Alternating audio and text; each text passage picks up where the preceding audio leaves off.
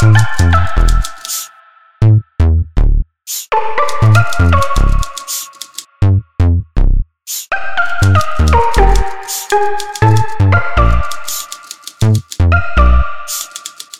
任何奖都是有它的倾向性的，因为它是有具体的人。我唯一认识的一个评委就是里面的那个埃斯普马克，因为他以前是当过很长时间的诺奖评委的主席，他的倾向性就代表诺奖倾向性。但是我聊下来，我感觉他的文学观念，所谓的最佳这个层面上，他是做不到的。到底我现在我们两三个诗人出来搞一种新的写作，能不能代表理想？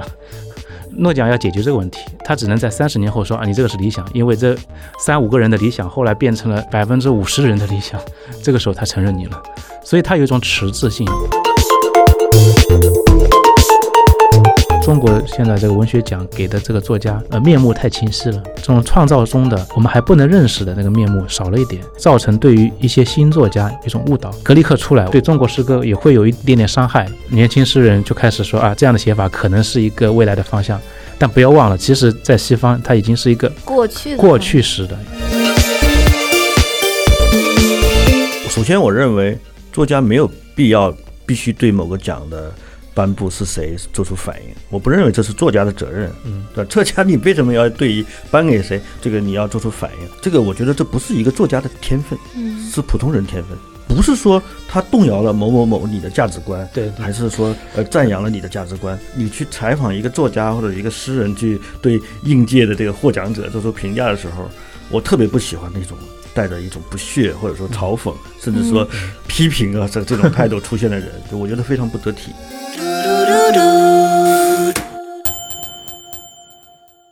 欢迎收听跳岛 FM。最近有一个大事件，就是二零二零年的诺贝尔文学奖授予美国诗人路易斯·格里克。之前呼声比较高的安妮·卡森、玛格丽特·阿特伍德并没有获得此殊荣。然后我们今天想跟大家聊一聊关于诺贝尔文学奖的一些事情。我们也请到了两位朋友，一位是同济大学的教师、诗人胡桑老师。嗯，大家好。另一位是作家赵松老师。大家好。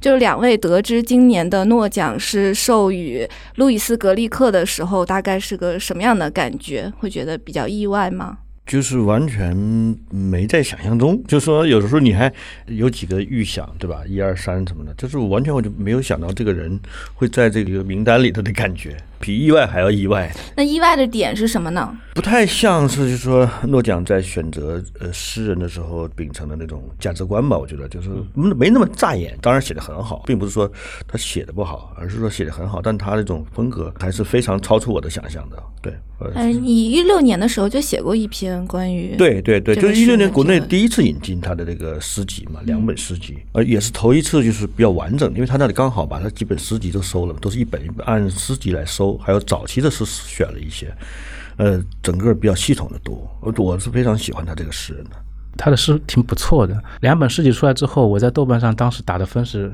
五星嘛，我看你打的四分，四 在四五分之间吧，反正是我喜欢的诗人。但是像赵松兄说的，他其实不是那个典型的诺奖诗人，他的话题性不多，他的可辨识度的那种标签也不太明显。出来之后还是在我们意料之外的，就感觉我预测的获奖者这这里面是没有他的。我获奖，对我获奖的预测的人是阿特伍德、呃塞塞尔埃拉、克拉斯诺、霍尔凯伊。当然还有安妮卡森，对，安妮卡森也是我希望能得奖的。对，都不在这个里面，没有想到是他。胡桑老师在诗人圈子里面有没有观察到什么样的回应呢？当天晚上，我们几个诗人朋友正好在喝酒，大家的感觉就是啊，是他，很平静，就是呃，知道他是可以得的。另外一个感觉就是也没有太大的惊喜。意外是有的，惊喜没有，因为他的诗集已经翻译进来不少了。那两本囊括了他很多本诗集，对，所以我们已经了解他了。作为诗人来说，了解他了。当时我跟恶徒在一起嘛，恶徒就说他其实已经囊括了美国的几个重要奖项，普利策奖、国家图书奖，所以也在可以理解的范围内，就是他的实力是够的。呃，作为诗歌的实力啊，是够的。语言强度，嗯，对，整体的一个面貌嘛。也是，我觉得跟整个现在写作的潮流是，呃，有一些一致性的吧。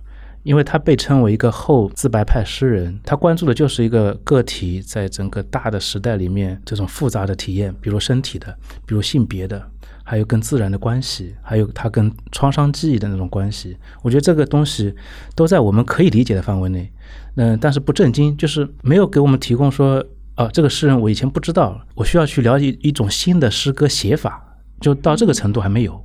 赵老师当天是不是特别忙？因为当时能查到的书评只有赵老师写的那一篇。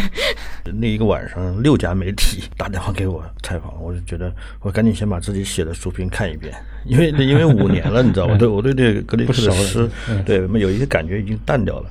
然后我发现，其实现在的感觉和那时候感觉还是不太一样的。我现在可能会打五星了，就当时是打了四星，还是保守有保有点保留。然后我我最近我在重新再看的时候，发现突然发现比那个时候感觉好像还强烈一些。嗯。对，所以说我就我就在那讲的时候，就是有其实讲了一些以前没写的那种感觉。对，近几年颁奖的情况也挺复杂的，像有一年断了没颁，然后有一年就是连续颁了两位，然后像是一五年是颁给了非虚构写作。对吧？一六年是给鲍勃迪伦，就感觉这个风向一直在变。然后我们想说，是不是可以来研究研究这个到底是怎么一回事儿？我就想问两位，你们在就是如果以近五年为一个时间单位的话，你们来观察这个五年来的诺贝尔文学奖的得主，你们会觉得有什么值得？探讨的地方吗？有什么观察的可以观察到的点吗？你们在看这些，就会觉得它有什么规律吗？还是能代表一些风向标吗？什么？我是感觉就是，呃，阿列科维奇和这个鲍德利伦这两届是有点怪异的，就太想变 变得大家无法琢磨的到已经琢磨出地球去的感觉。对，后面还好，我我觉得后面就是汉德克和这个托卡尔丘克出来。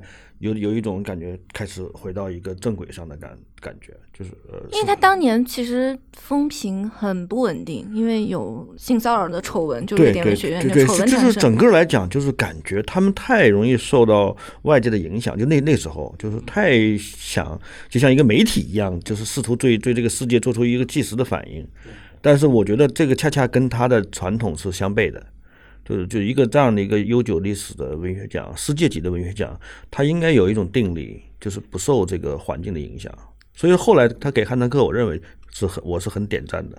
我认为这这是这是最近二十年他给的一个最有勇气的一个奖。啊，对，怎么说呢？因为汉德克在在欧洲，因为这个南联盟那个事情，就他的很明确的态度，完全跟欧洲、美国的主流这个这个价值观是完全唱反调的，是被骂死了，你知道吧？就是你给他就相当于给了一个反叛分子一样，嗯，呃，很强烈的一个一个信号嘛。但是他给了，然后我看好像还也还好，就是说这个事情，呃，恰恰能反映出，我觉得它是一种独立的立场，就是文学就是文学。不夹带过多的这个其他的因素，时代的政治的，对吧？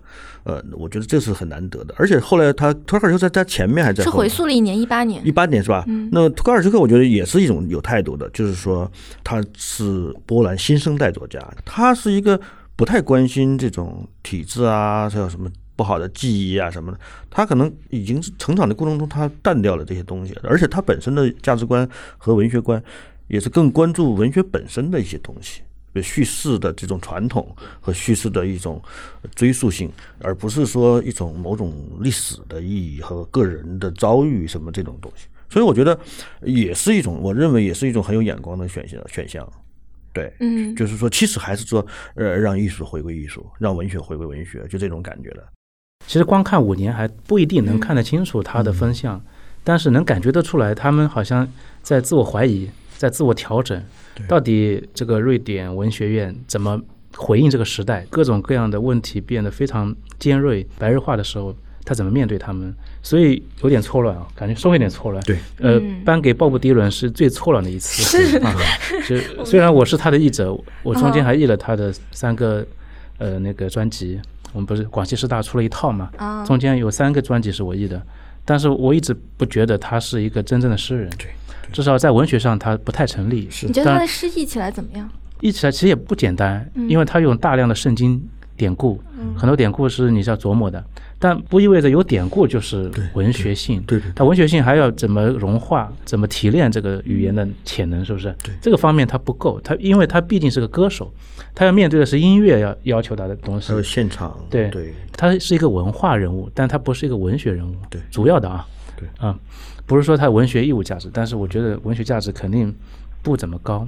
阿列克谢耶维奇呢，其实是当时德国刚给了他一个奖，就是呃和平树叶奖。嗯，我就猜啊，下一年就是他，而且我真猜中了，我在微博上发了一条。他蛮厉害。啊，我我押中的，因为我觉得这个树叶和平奖是风向标。呃也一个风向标之一，但是它不是完全给作家的，它有时候也给各种文化人物。啊，啊，难得给一个作家，这个作家就啊好像变成一个风向嗯。标，所以你可以看得出来，瑞典文学院在观察这个世界的一个风向。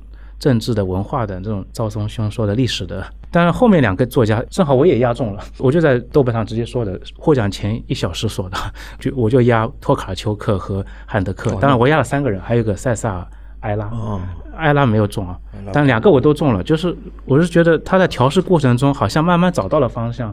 就是文学上我们承认的那些重要作家，真正是在文学上有有贡献的、技术上成立的作家，他还是也认可了。胡桑老师，你说五年还不足够，那你是想说回到，比如说十年还是？十年的话，呃十年甚至二十年，二十年嗯，或者甚至这就要一百年多，一百多年，你可以看得更清晰一点。因为诺奖基本上就是一个终身成就奖，对，它不是一个奖励新人的，它不是一个发现性的奖也，不是针对某个作品的，对，对，它也不是一个具体性的针对一部作品的奖，它是一个整体性的对一个人的认可，一个作家的认可，同时也是对这个作家所代表的一个一个位置吧，文学中的位置或者文学的一个方向的一个认可。当然，这个认可是迟到的，我觉得它是迟到的，因为迟到它才稳定嘛。对。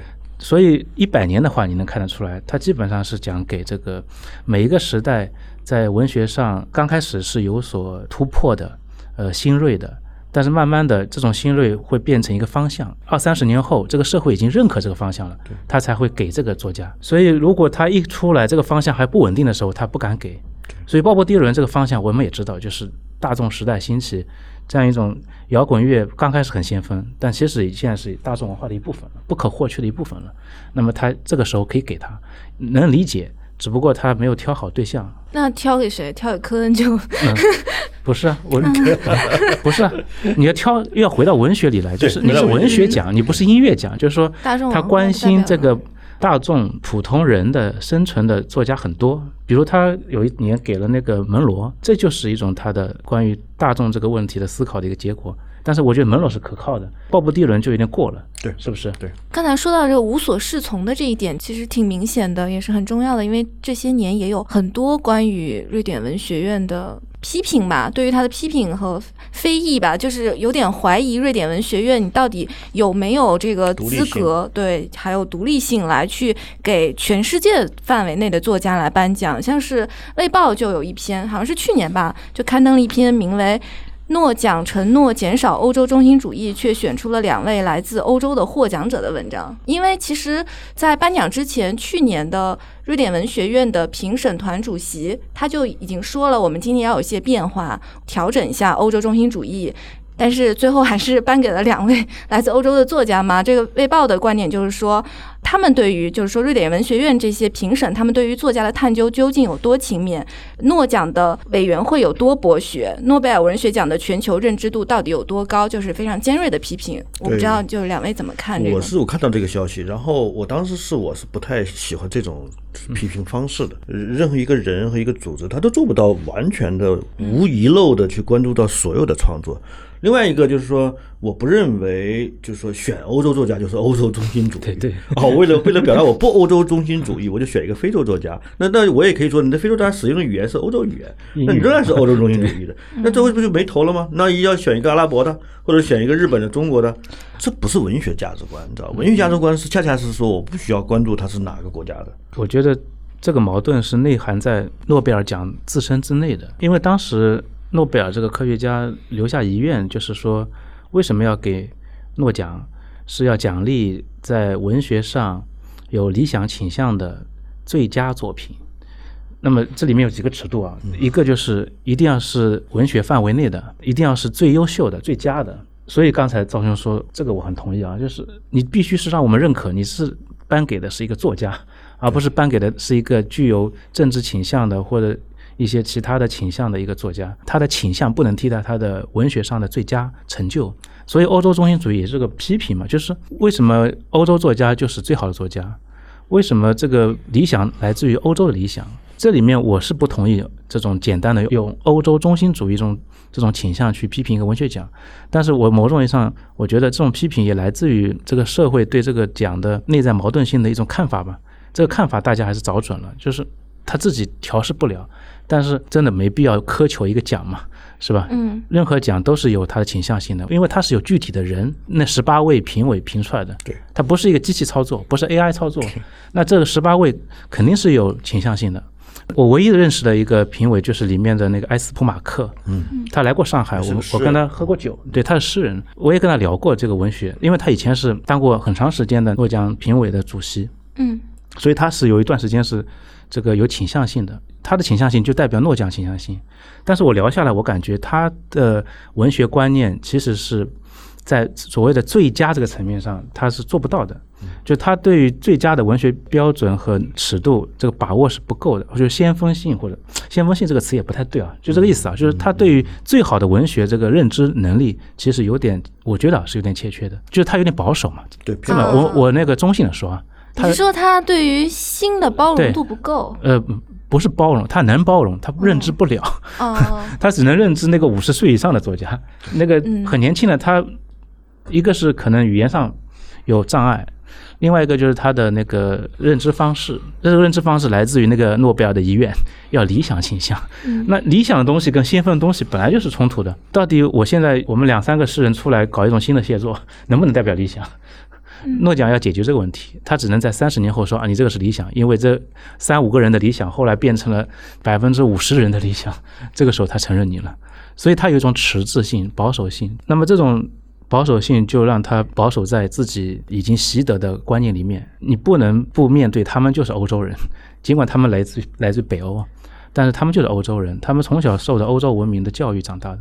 这个价值观是没法改变的。现在问题就是，欧洲价值观真的只是唯一的价值观吗？就是这新时代的问题嘛？我们这个时代提出了新的问题嘛？很明显，这五百年来，欧洲的价值观给人类做出了无限的贡献。我们各种各样的领域里面的很多的标准，其实是来自欧洲的。就现代的文明、现代的文化、现代的艺术，包括文学，你不可能完全反掉。他们大部分是老年人，一些被欧洲文明所教育的，像曼达斯他们说的“欧洲之子”。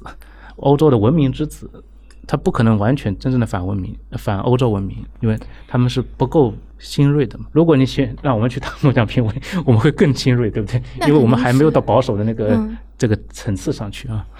那像是你们在聊的时候，就你们俩的那个聊天是关于具体的诗作，还有诗人吗？对对，你们就会交换彼此的意见。对，就不仅是诗歌，也有小说，嗯就是聊。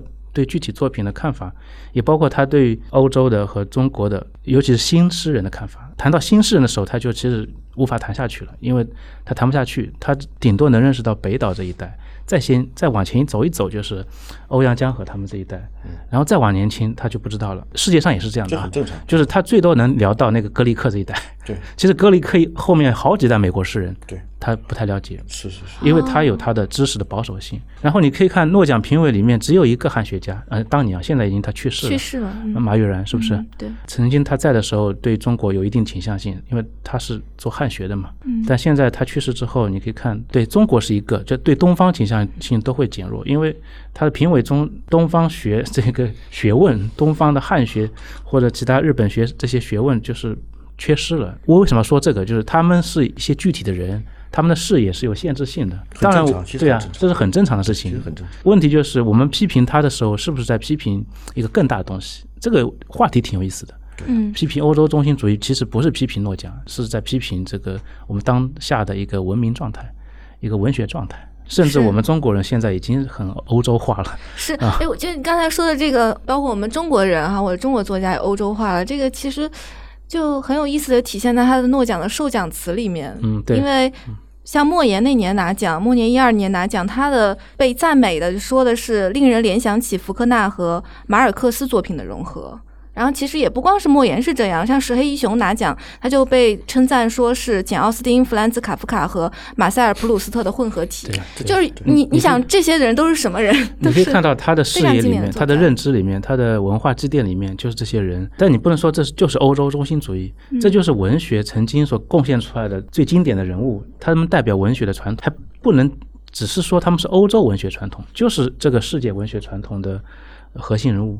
对，当然会真的会存在问题。这个问题就是他们会遮蔽边缘，这是没办法的。对，这个就是我们要批判他的一个动机嘛。他会遮蔽边缘的国家、边缘的语言嘛。就这一百年、一百多年，诺奖的那个评奖词，我专门做了个工作，比较无聊，就是做了个统 做了个统计工作。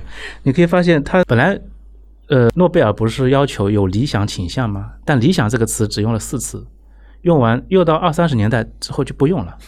就是以后，他理想这个词，你可以发现，文学已经超越了诺贝尔对文学的认知，对，远远超越了。所以理想这个词没法用，现在就没法用理想这个词来评价一个作家。这，十八、十九世纪所奠定的这个人文主义的理想，其实二十世纪已经在变化了。嗯，然后那个用的最多的一次是艺术这个词，用了二十六次。嗯，所以大家还是会认可文学奖应该颁发给具有艺术性的作家的，是不是？然后“传统”这个词用了十四次，传统真的好经常出现啊，但是比艺术少一点啊。用在什么时候呢？就七十年代最多用了四次，一般会用在非中心国家，就是英法德之外的国家，甚至包括美国也会会被用传统。比如奥布迪伦就被说是荷马史诗的传统。你可以看到，所以他们呃这批评委就是欧洲文明之子嘛。他们认为美国也是个边缘地带，就是美当用到边缘国家的时候，他们就会用传统，甚至俄罗斯也会用传统。就是中心国家他不会用说你代表了传统，但是到边缘的国家，就呃西欧以外的那个边缘就会你说代表传统。这个很有意思，因为传统也是个不断的在生成的一个东西，它在又把新的东西或者他认为边缘的东西用传统来命名它。你你们会觉得这是一种诺奖的自我经典化的一个过程吗？是必然的呀，就是换句话说，就颁发一个奖项，世界性的奖项，他当然要要制造他的经典，这是毫无疑问的。因为当然这个就是没有诺贝尔奖这个一说的时候，西方在出版上它也有这个一个一个传统嘛，它就对，比如说有很多漫长的经典丛书，对吧？对对，大出版社都有的。他其实这个诺贝尔奖其实就是为了延续这个传统嘛，对吧？就这个其实就是欧洲的文学传统，或者说呃更广泛一点的一种文化传统，对吧？其实所谓传统就是这当然是欧洲的了，当然。嗯，我我甚至我觉得诺贝尔奖有一个贡献，就是它确定了这个传统。对，你说它有它的呃迟钝性，有它的保守性，没错。但是它这个迟钝和保守，恰恰是对一个欧洲传统。呃，欧洲文明的经典的保持，甚至还有一种能力，就是它新发现、新的肯定。因为这个奖是一个二十世纪以来的奖，是一个新的奖嘛？对，是不是？第一届是一九零一年嘛？所以它其实是确立二十世纪以来的新的经典的一个过程。是。那么这个过程其实还是蛮重要的，因为它毕竟贡献了呃很多经典作家，为我们的文学认知贡献了一些可以相互交流的尺度。没有这些作家，我们不知道怎么谈文学。是的。然后还有一个，它可能更本质的一个一个价值意图，就是在于，你比如说你政治输出是吧？你说你呃这个社会这个制度输出这种东西，它是仁者见仁的，是大家是可以争论的，甚至会引发可能很多问题。比如说拉美对吧？说的是被殖民，然后殖民之后，呃，社会的语言变化之后，呃，制度是吧？一直在进入现代社会，呃，从一个那种殖民地变成一个现代国家，这个过程中，包括到后来，就是你是会有很多可以。争论的东西也也没有一个答案的东西，但是在文学上呢，在欧洲是完全可以非常自信的认为这是欧洲文化的胜利。嗯，就说就说拉美的作家在很大程度上之所以更容易比其他地区更容易被欧洲主流所接受，它是一个被理解为欧洲文学的某种分支。嗯，对，肯定是这样的，毫无疑问的，就你西班牙语也好，葡萄牙语，它就是欧洲语言。从博尔赫斯开始，一直到马尔克斯这一代。大量的都在欧洲生活过，对吧？这或反正就是巴黎呀，反正这些地方，就他们是非常主动的纳入到这一个传统里，没有人会说我是反这个传统来的，对吧？而他们的成功也是建立在这个欧洲的一个一个价值观系统里，对吧？你马尔，你看所有拉美作家，哪有几个是在美国成功的？都是在欧洲成功的。嗯，你不觉得吗？这就是价值观，这就是传统。在巴黎成功，对，嗯巴黎成功，对对一定是这样的，像科对吧？大萨尔什么都对啊是巴黎对啊对啊带过。我想补充一点，就是我觉得诺奖同时也有另外一方面，就是它有自身的丰富性，就是它对于文学的认知不是单一的，不是说只有某种先锋派或者纯文学就是文学。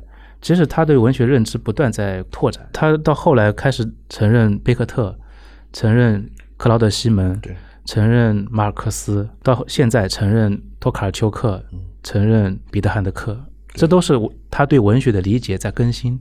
尽管他有点慢，这个是我觉得是是他的缺点，但是他的更新或者拓展确实在努力啊。但是他没有像布克奖这样么更积极的更新，因为布克奖和他的性质不一样。布克奖更多的喜欢奖励新人，针对作品，对对，呃，新出现的对。好的作品，它会有一种新的发现的可能性，所以它的丰富性会更多。布克奖经常会给我带来意外，就是啊，今年一个奖我从来没有听过，然后我发现我要读要读新书了。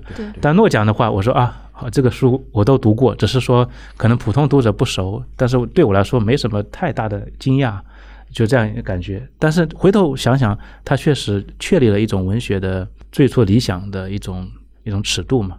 尽管这个理想是不断在变的，从二十世纪初期的真正的十九世纪人文主义理想，到中间的对于荒诞、对于存在的这种探索的理想，到后面的形式实验的理想，到现在可能更多的是关于文学边界要不断的模糊拓展。另外就是说，你在所有的世界这种呃著名的文学奖里，我觉得，他诺贝尔文学奖之所以能够成为这样一个一个非常权威的代表性的奖项，我觉得还是有一个关键的原因，就是说他的文学史的视野是有的，跟其他作品不一样，就是说他有一个他等得起时间，就他会允许一个长时间的跨度，呃和一个追溯性的评价。对吧？就是我们说，他对一个大部分数都是六七十岁了，七八十岁了，那么都是创作一辈子的作家的的诗人。所以他的经典主义和古典主义的那个倾向是挺明显的，就包括今年他呃受奖词也是说格里克是古典主义吧，是说他无可挑剔的诗意之声将个体经验普遍化，就是有一点迷惑的，就是。就是他用这样的授奖词的时候，就是作家 A 跟作家 B 是无法区别还是开的。能，就是他的授奖词呢，我觉得，呃，当然是限于那样一个字数，对对吧？那么它必然是导致一种修辞嘛。就修辞就是说，就像呃总统演讲一样，对吧？那总统演讲就是典型的修辞案例，就什么呢？就他讲的很让你激动，但是其实他没什么讲什么，就是这个意思。就就诺诺贝尔文学奖的颁奖词，其实它读下来就是这个一种修辞的一种得体的表达，我觉得就是而不代表一个文学性的批评的一个一个一个很很有深度的，或者说一个一个极具洞察力的判断。格雷克是四三年的嘛，四三年，呃，正好是战后，差不多主主要成长时间都在战后。战后嗯战后呢，在无论是欧洲还是美国，是非常这剧烈变化的文化社会，对吧？发生很多事件，美国也是，对吧？那么他的整个成长期，有一些常用的词语，什么个性解放啊，对吧？这这强调自我呀，什么的会会成为一个就个人经验，对吧？尤其像自白派，就会成为很容易的一个一个入口。但是格雷克他没有把这个东西变成一个他的主要的一个一个特征，而恰恰他把个人的经验置于其他的外界的这种呃事件或者说经验也好，或者信息同等地位，就是他把它都作为素材或者都作为元素，他是没有把自我抬到一个很重要的位置上。是啊，所以当年洛威尔、毕肖普，其实这两个人相对在自排派里面年龄还大一点，但是诺奖也没有给他们，是因为那个自我的兴起，当时还没有被经典化，没有被理想化，所以等到这个后自白派。格里克出来之后，他这个自我更圆融、更开阔，这个时候可以给他诺奖了。是，所以你可以看诺奖的就最大的奖嘛，斯特雷加奖。但是你可以看到斯特雷加奖获奖之后，那个意见力度马上就不行。所以除了布克奖，龚古尔奖也会跟踪，每年跟踪，因为我要每年跟学生讲最新的获奖者是谁，这个信息要告诉他们。就是我们现在开始慢慢的关注这些小国家的奖这种意见。还有一个典型的呃例子就是那个就是那个韩国的那个李湘文学奖。嗯，李湘文学奖，你可以发现以前我们韩国文学引进很慢很慢的，对，但这几年的李湘文学奖基本上一两年之后就一进了，比比如那个韩江、素食主义者，啊，就就这样的作品会很快。然后那个呃台湾的联合报文学奖，以前我们引进也很慢，但这两年你看对，那边一获奖，这边就马上后浪啊什么马上操作。是，是是。就是这几年你可以发现有个非常大的变化，就诺奖看看不出来，但这些小奖小奖呃被关注，他的关注的本国语言的这种这种新作家，慢慢的好像会被至少被中国认可，可能在世界上也是这样，因为像韩江韩国作家马上会获布克奖，他也获了布克奖，是。就英国也会承认他，英语世界也承认他，就是这种边缘国家、边缘地区的文学越来越被承认了。嗯，目前几年啊，就是这五年，我觉得如果是这个有个风向的话，出版行业的反应变快了。对对，就是呃读读者好像愿意去了解这种边缘国家，不能叫边缘国家，就是就非英美的对 这种，非欧美国家，非欧美 只能这么说。你像你像华锦树之前，其实他在呃这个台湾出名是很早的，对。张贵兴这样的，对对，张桂兴是不是？对？现在都写他们其实都是马华文学，对，来自于一个非常我们平时不太了解的一个对。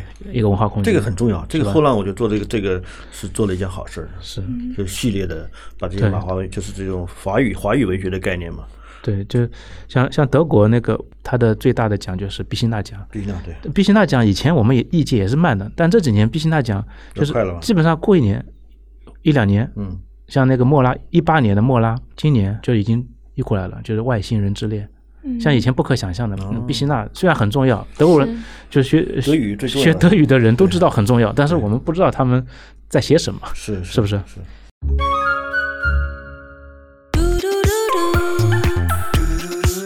跳岛 FM 的岛民大家好，很高兴告诉大家，跳岛 FM 有听众群了。入群方式是添加跳岛 FM 助手微信号 tdfmzs 进群，也就是跳岛 FM 助手的拼音首字母。欢迎来岛上和我们交流。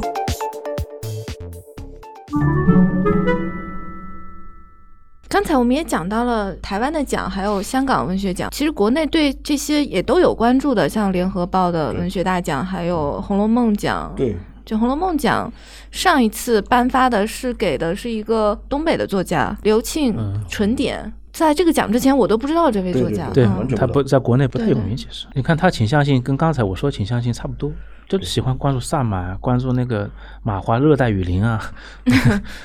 你看这几个都是啊，张贵兴 一、个马来西黄锦树，一个东北。都是对热带雨林啊，然后那个那个移民，还有那个华人的底层生存，对，甚至还有动物。你说他还是有一个倾向性的。就是我的博士专业是哲学啊，虽然在中文系教书，所以我对哲学还是比较关心。哲学上有个概念叫后人类，就是比较玄乎的一个概念。什么意思？就是人文主义的那个评价机制，人文主义的思考，其实已经遭遇到了一个非常严峻的一个考验。其实这个考验在尼采那里就已经有了，上帝死了嘛，对不对？那么后来福柯说人死了，福柯就把这个其实往前推进了。也就是说，我们在考验一个文学的那种文学性的时候，可能我们在动用的就是前面我们说的传统，而这个传统基本来自于啊欧美的那个那个文学传统。这点没问题，因为它确实是我们人思考的一个不可跨越的阶段，五百年了。但是好像这一百年，至少是半个世纪以来，那个文人文主义的经典的那种人性啊、爱啊、友谊啊，那个人的困惑啊，这个传统好像好像在减弱。我的一个观察，所以他们提出后人类这个概念，就是说我们要在人文主义的人的意义上之外考虑。所以萨满就变成了思考的路径，那么东南亚雨林变成了思考路径。哦，还有那个，还有那个谁啊，刘克襄，联合报文学奖获得者，嗯刘克襄就开始写动物。为什么写动物？就是他其实很简单，就是经典的人的写法已经被很多大师写的写到极致了，很难写了。你有没有这个感觉？反正在诗歌里面，我有这个困惑，就是这种经典的写法都已经被探索的差不多了，然后现在可能要一种不是说非经典的写法，而是说一种新的东西。这新东西，诺奖不会关注的，因为诺奖它是一个比较迟钝的奖嘛。但是一些新的奖在关注，一些新的写法。对，这个这个其实跟现代社会的变化是一样的，我觉得同步的。你你想想，从福楼拜在十九世纪中期，对他强调科学性，摄影术对吧？他嗯强调科学性，精确的科学性。当然，他想法和做法其实之间还是有差距的。是是最后，他确实又又改变了现代文学、现代小说的一个走向。福楼拜这个例子很很好，就是他当时看到了那个摄影术的诞生之后，发现哎，可以原来可以这么看这个世界。对，那么当然，摄影术是他看到了摄影技术的一种，还有电影啊什么的。但是文学的力量就在于能够把这种技术消化或者转化为一种呃文学技术，这个时候就不单纯是那个技术了，可能就是它既是一种手法，同时也是一种我们理解世界的、表达世界的一种东西。这两者肯定是不可剥离的。所以，好的作家像福楼拜就创造了一种新的写作。对，那我觉得你刚才说的这些新讲，其实有个好处啊，我以前也不太关注。我以前觉得我有点好像特别喜欢关注中国本土的作家，但不太会关心台湾作家在写什么，香港作家，还有东南亚的马华作家，还有就是日本、韩国，不太关心。但这两年我还开始关心了，就是我发现可能还是有更多的技术，不是我们汉语这个这些作家能够全部了解到的，全部在实践的，可能还有一些技术，甚至也不是欧洲作家能够完全能够实验出来的。这些地区的作家，他们在呃试探一种新的技术，比如说什么样的？比如说是张桂兴，或者是什么具体的作家？像黄锦树这种，就是语言很粘稠，经典的叙事的手法，其实在那里已经很弱很弱了。呃，赵松兄应该非常有体会，因为他的小说我还是经常读的。对于经典的叙事，其实一直在颠覆和重整，是不是？呃，至少赵松兄的小说这样的啊。对，但他这个颠覆里面又不是欧洲意义上的这个呃形式游戏。你可以看到它里面有一个东南亚性或者一个东方性，就是中国文学，就是有一种抒情，而不是一种像福楼拜一样把一个世界讲清楚的那个冲动、那个渴求。这种抒情性就是来自于东方的，但又它又已经不是唐诗宋词的抒情了。这样也形成了他自己的传统。对黄锦树，我以前觉得他写的很怪，是不是一个不太好的作家？因为他很 怪异嘛，就不太好理解。所以这两年我就不断的。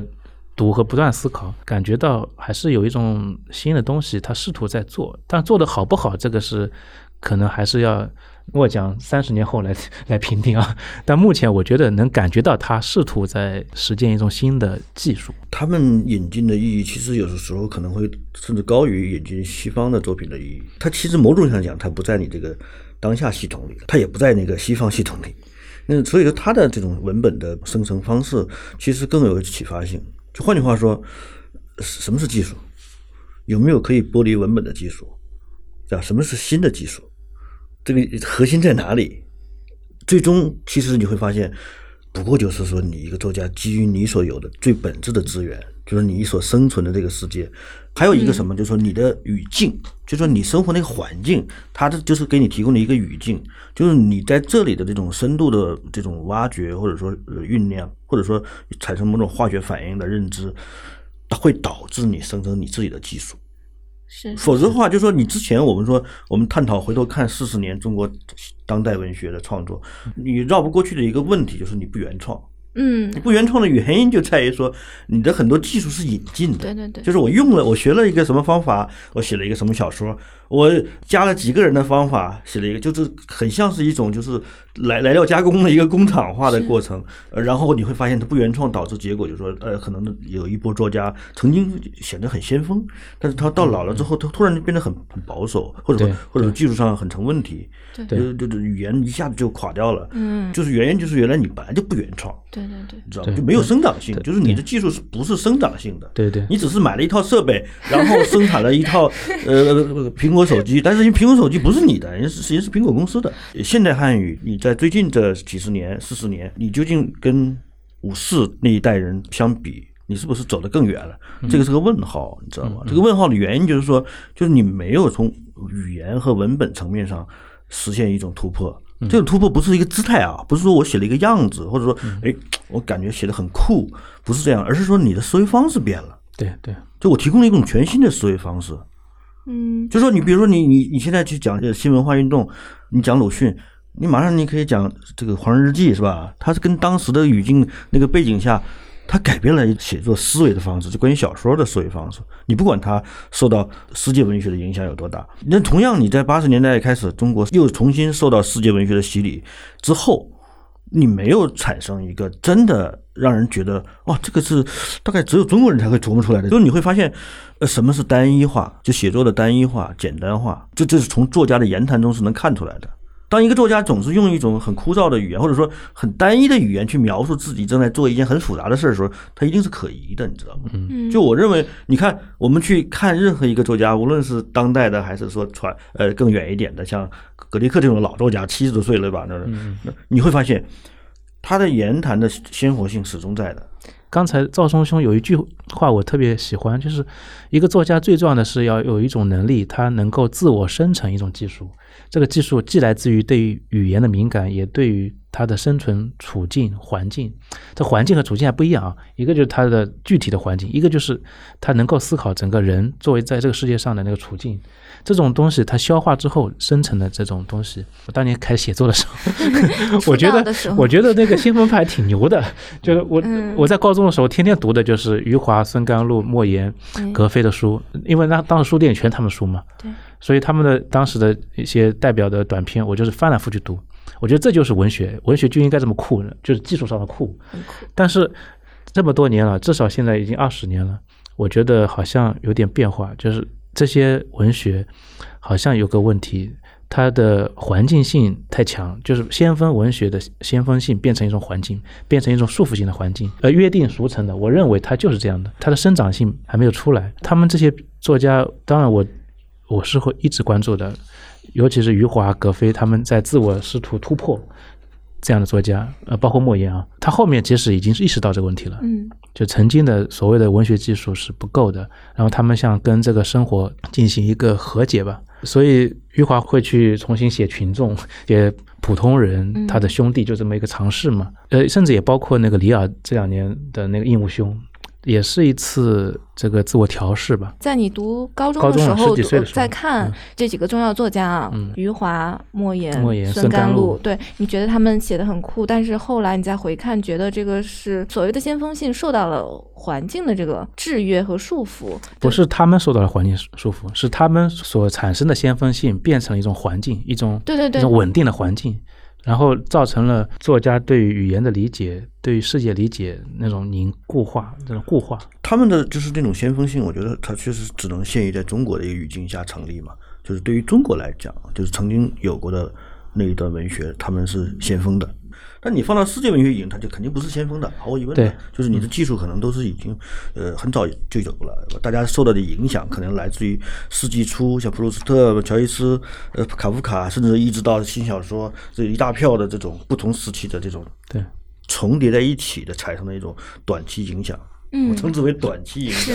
为什么呢？因为因为因为你要知道，就像说穿衣服一样，对吧？你你想象一下，八十年代改革开放刚开始的时候，大家穿着变化之剧烈，是是几乎是就是想你现在想象不到的。为什么呢？因为你太多的东西都没没有接触了嘛，都一下子都进来了，就是不同时期的就是流行，可能每一个地方每一个地方都不一样，对吧？你可能广东那边可能靠近香港，是吧？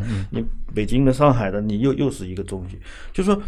呃时间差导致的这种价值观的错乱是非常明显的，文学上也是一样，对吧？但那因为你你现在我们信息是很发达，然后我们带有很强烈的共识性，对吧？今天这个不可讲谁给谁了，你马上就知道。英语好的，你可以查一查他的作品，你也能看到，不会有这种时间差太大。但在八十年代、九十年代初，就是这段时间，这十几年，就是很明显，这个时间差是在的。所谓当时的先锋的东西，后来为什么它就沉淀下去，变固化了，或者因为是僵他化了呢？当时从本质上讲是对国际先锋现象的一种反应，一种迟到的反应。呃，迟到的重对，重要的是迟到的，就反应和接受是完全不是对一个概念。它没有真正消化成一种自我技术。呃，当然后面我们已经不是先锋了，像韩东他们就搞断裂一代，搞新写实，搞那个朱文，是不是？对那么包括现在大量作家其实还是在处理什么叫日常生活，什么叫日常生活中的个体。但这个东西其实格里克像这样的老诗老诗人，已经在八九十年代就写了，他获他获普利策奖很早的呀，九十年代就获了。那个时候，美国就已经认可了这种写法。爱丽丝·门罗当时这个奖获了之后，他获诺奖嘛，大家都很惊讶。这个作家我不了解，其实反正在我的阅读里面，他是一个很已经很老的作家了。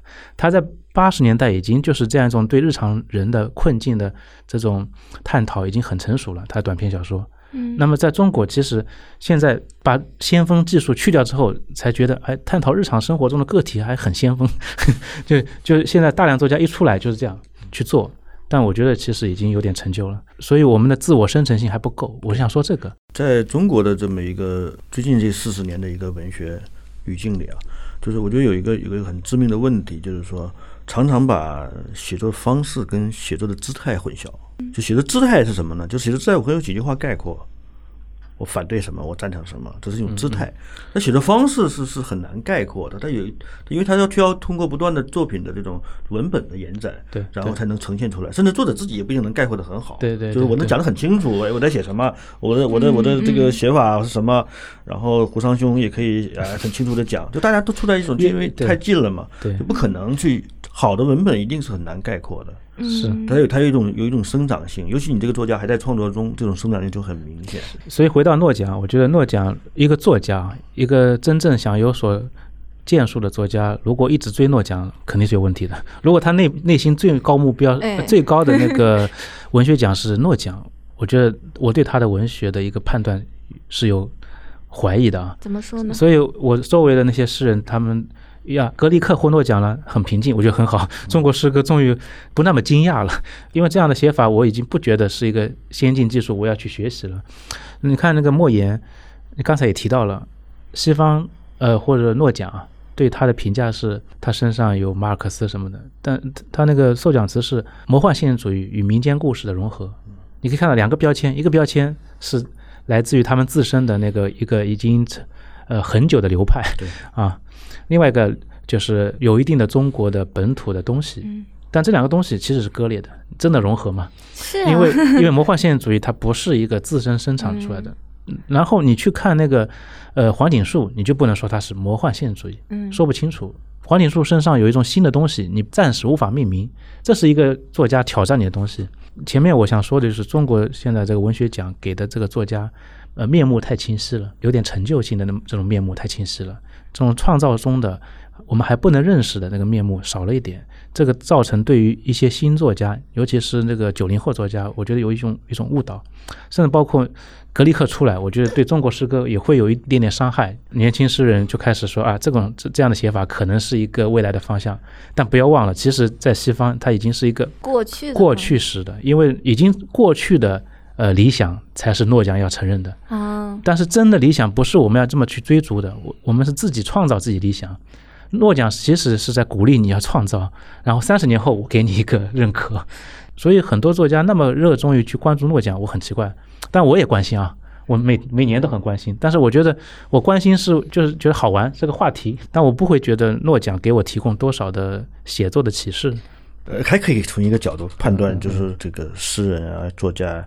在对这个诺奖的反应，其实是能看出来一个人的思维、思想、这个好玩、独立性的。首先，我认为作家没有必要必须对某个奖的颁布是谁做出反应。我不认为这是作家的责任。嗯，对作家你为什么要对于颁给谁这个你要做出反应？这个我觉得这不是一个作家的天分，嗯，是普通人天分。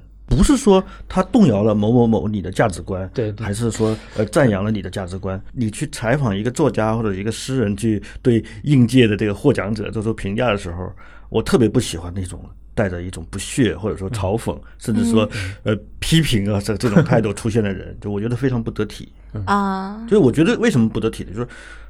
他没他他不代表着一种唯一的价值观，是吧？就是像单位评奖一样，为什么给了他而不给了你啊？是吧？就是就是带有一种，我觉得还有比如说类似于一些什么样的呃言论呢？我不太喜欢。比如说他是杰出的诗人，但不是最伟大的诗人，这个说法就毫无意义，就毫无意义。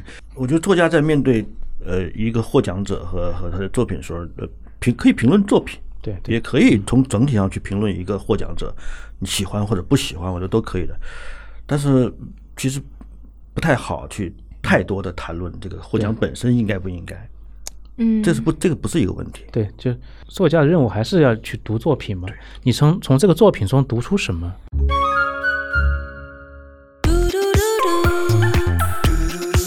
跳岛 FM 的岛民大家好，很高兴告诉大家，跳岛 FM 有听众群了。入群方式是添加跳岛 FM 助手微信号 tdfmzs 进群，也就是跳岛 FM 助手的拼音首字母。欢迎来岛上和我们交流。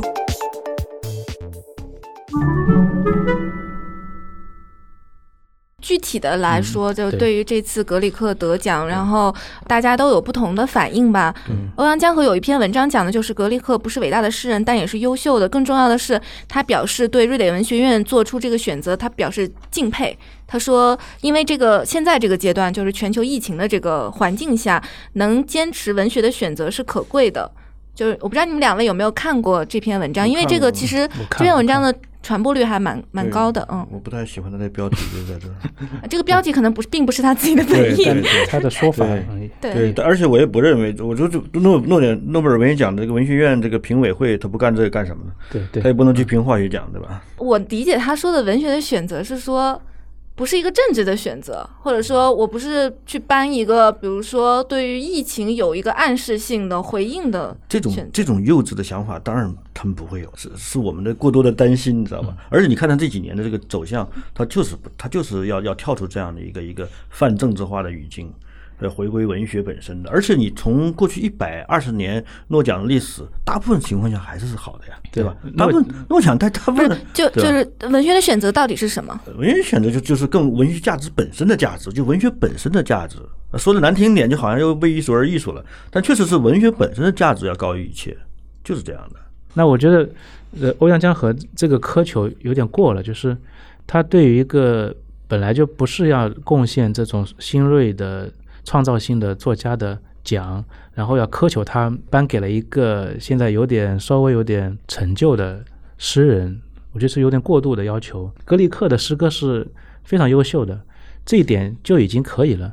我想强调的是，就不要总觉得一个奖给了一个人，然后你的写作方向可能是要被引领一下，被被改变了，完全没有意对吧这个没有意义，而且他不应该承担这种职责。欧阳江河可能也有这种担忧，就是说，怎么给了这样一个比较温和的诗人，是不是不够激进？那么，是不是对于诗歌的写作的方向可能有一种误导？当然，这个误导我觉得是有可能的。我前面也说过，真的是有可能的，就是可能对中国诗歌有点伤害。但我说的伤害，呃，不是中国诗歌的真正的未来，而是很多人的写作里面会被这个这样一个以前你读的不多，他们突然发现诺奖给他了，那么就应该用一种新的姿态去追随他，这种是一种伤害。但我觉得真正的写作者不一定是诗人啊，所有的写作者是不会被伤害到的。呃，赵松肯定不会被伤害到。没有，我是我我是 我是能理解你这个意思。嗯然后我觉得，呃，从写作的影响上讲，就是，呃，该被伤害的是无论如何都会被伤害。你就今年不，今年你不颁奖也会伤害到很多人，就是说是是就但是会失去了方向啊，会伤害的更具体嘛？因为文学本身就是一个伤害的、充满伤害性的行业，就是淘汰 淘汰率很高。嗯实话实说，就是你可能有一百万人在写作，对最后留下一百个人。有确实是有的人就是一不小心就走错了路，跟错了人，对吧？最后变成了一个不存在的一个一个写作的过程，这也是完全可能的，而且是大概率的。所以我觉得，就是说，对于从事写作文学写作的人，不论写诗、写小说，其实最大的敌人就是确实就是环境本身。就是说你，你你你能否在一个一己性的环境里活下来，以文学的方式活下来，这是始终都有的。对，呃，成成功作家要面对的，这就是说写作的枯竭，对吧？那么可能得奖啊，反正写不下去了，就写不出来了，就这是没办法的。那那那至于说你在追追逐着某种自我写作的成立这个这个路上，那么其实呃危机四伏，就是你各种岔路、各种坑，就其实不是别人给你埋的，是你自己挖的，就是这样的。我觉得欧阳江河这个提法里面有个问题，就是他的提法其实是对的，问题不在于他对和错，他对格里克的这个文学的价值定位基本也是成立的，包括他对翻译的那个指责，他说翻译呃用了一种顺滑的汉语，格里克本来的英语其实没那么顺滑。应该要一种更难度，以更难度的汉语去翻译，其实某种意义上也对，但是我觉得他真正的问题还不是这个，就是他太在乎了一个外在的东西。一个写作者，诺奖当然是个重要的文学奖，而且可能真的是最重要的，全世界范围内，就他给的作家基本上都是这个领域内最佳的、具有理想倾向的那个作品嘛。那么既然他已经这样了，你就读他就好了嘛，没必要去指责这个奖。同样面对文诺贝尔文学奖颁奖结果，我据我所知，就是西方作家往往比较淡定的，很少会讲对哎什么给胡桑了，为什么不给小李啊？是就是说他不会这么去去讲这种这种东西是什么呢？就不太礼貌。就是这个焦虑性嘛，他的焦虑是外在的，不是内在的。就如果说他的焦就是焦虑其实你可以去质疑说，哎，诺奖他的价值观对吧对对？对你可以质疑他的这个评审的这个公平性，这个没有问题。但是你不要千万不要说，我觉得应该给谁，不应该给谁，因为太像单位的评评 劳模了，你知道吗？就是就是就是他他违背了就是文文学的一些一些，我觉得基本还是要要大家变成了一种，嗯你你们会觉得有一种奥林匹克竞赛要拿有点那个金牌的有点那焦虑。感觉嗯，就对。奥林匹克最后也变成了一个政治之争嘛。对，啊，当然，奥林匹克竞赛它直观嘛，它就是第一就是第一，对吧？这个不存在假的，呃，除非你吃吃药了、违规了，对吧？对对。我很赞成刚才你说的，其实西方作家对于任何奖，他其实是很淡定的。对，这个淡定就在于他知道文学是什么，首要是什么，对，而不是讲讲，其实就是个话题而已。对呀、就是我们谈论的一个好玩的话题，就像今天我们在谈论，对它很好玩。我们我们生活中需要一些好玩的事物来消耗我们的生活时间，我们要打发这个时间。然后这个话题又是正好是我们感兴趣的，我们我们不会谈今天打了什么游戏，觉得这个话题可能跟我们更远一点，当然也可以谈，其实 是不是？但是对但是谈过就好了其实文。学奖就是一场游戏啊。是啊，但是有些作家我觉得已经这个姿态颠倒了，就是刚才我说欧阳江河，就是外在性东西关注太多了。如果你是一个自信的诗人，给谁其实都不重要，你自己在写什么知道就行了。而且你有你认可的诗人，那个诗人你去阅读甚至交往就行了。为什么一定要说呃这个诺奖格里克是给错了？更应该给谁？那不是诺诺奖的任务，那是另外一个奖的任务。那你就让另外奖去给他，或者你自己给他内心给他一个奖，就 说不定更重要。就是这是这是一种媒体思维，对对对知道吗？这是媒体，恰恰恰是媒体思维，而不是作家思维或者诗人思维。对，它是一一种政治思维，呃，竞争思维。竞争思维，我觉得是。政治也是一种竞争嘛，就那不是那个实际的政治，就是政治性的思维，就它是一种呃话语权的争夺的思维。是是是，换句话说，他也在这个谈话中反映出的一种话语权意思。对对，就哎，我认为，你知道，嗯，你懂吧？对就不是你小赵、小李、小对吧？对他想，他想呈现一种他的价值文学追求，而且这种文学追求你们必须关注，就是我欧阳江河的文学观是非常重要的。说的了。这么多欧阳江河的坏话，不是不是，我跟他很熟，我我跟欧阳老师是很熟的，嗯。呃呃，我们私交挺好的，见面见面的多说说，呃，对，私下里也可以聊这个问题，就是他也经常骂我，嗯他也经常呃说我的写作有问题，这我都没问题，我都见面我们都还是所以你也会骂他。关系很好，所以这种骂我不是这种人人身攻击，我只是说呃分析一个思维方式。他在批评我的时候，也在批评我们这个写作的一种范式嘛。我觉得这个更有意义嘛。我是是把它作为一种原型去去思考的。嗯。对对对，刚才说到一种获得奖项，大家可能有一种竞争的思维，那其实这个竞争。从某种角度上来说，它是客观存在的，它是不同语种的竞争，不同文类的竞争。像张慧晶，她有说，在台湾得文学奖，那就是小说比诗歌更有优势嘛，诗人就得不到奖。他也觉得诗人有的时候挺挺可惜的，嗯，就是对于作家和诗人来讲，这都属于跟你写作没关系的事儿，这都属于跟你写作没关系的事儿，对，你知道吧？就说换句话说，难道这些奖都停了，你就不写不干了吗？你就不写了吗？但其实我们刚才讲的所有的，它都有一个潜藏着一个问题，就是说文学奖它对于促进或者说鼓励大家写作或者促进文学生态的变化，它是不是有？那你想，就刚才我们说到了国内的文学奖，嗯那和国内的文学生态之间，那是不是有某种程度的关系？我觉得你说有关系是肯定是有的，和生态是肯定，但是对于出不出好作家是没有关系的。如果放在国内的话，这些奖都知道谁会获，呃，谁没获，但是其实意义不大。我们都知道中国用汉语写作的人谁比较好，谁不那么好，其实很清晰。这个奖给了没给是一样的，但是就是它有一个公众效应，它是对图书业和和批评家的谈论是有用的。嗯但是写作你该怎么写还怎么写，你对写作的判断在先。如果你你的判断一直是被呃媒体、被文学批评、被奖项所引导的，那这个人的写作是不可靠的。我觉得，但是另外一方面，我还是我还是觉得我不熟悉的语言的那讲对我有意义，对我个人啊，我不是说对作家这么宽泛啊，对我个人是有意义的，因为我关注不到那么多作家，但是像斯特雷加奖、像毕希纳奖、像这个还有俄语不可讲，他们会经常挖掘一些我以前不知道的作家出来，然后这个时候我可以多读一些书，非常实际的一个目的啊，我就了解一些新的作家。英语的话好好很多，不会讲其实呃有一定的推介作用，但是如果你真的想去了解的话，英语里面很多像那个巴黎评论，像那个格兰塔，其实他们。他不是讲，他就出版，他一直在推荐新人。其实你能了解很多新人，只是语言上有障碍的时候，一个讲对你的一个阅读的扩大和认知的扩大还是有一定作用的。就我们今天也聊了很多关于诺贝尔文学奖，本来是只想盘点一下前几年的 得奖者，还有诺奖的风尚，还有风向标。但是其实我们聊到了很多关于就是诺奖之外的，诺奖作为一个建制，诺奖它本身作为一个机构，还有它其实它束缚不住文学的发展嘛。诺奖不是教你如何思考文学的一个奖，而是诺奖给你一个思考的对象。好，那节目的最后也请两位老师为我们的听众各推荐一本书。斯基潘诺瓦那个记忆机啊，记忆机，对，我认为是可以跟那个纳博科夫那个手把记忆相媲美的这么一个呃散文体的文本。但是他他的写作因为是当代的嘛，就有很多的这种对于历史、个人的这种资料的一种完全不同的处理方式，就是是是会让你耳目一新的，非常非常特殊的一个文本。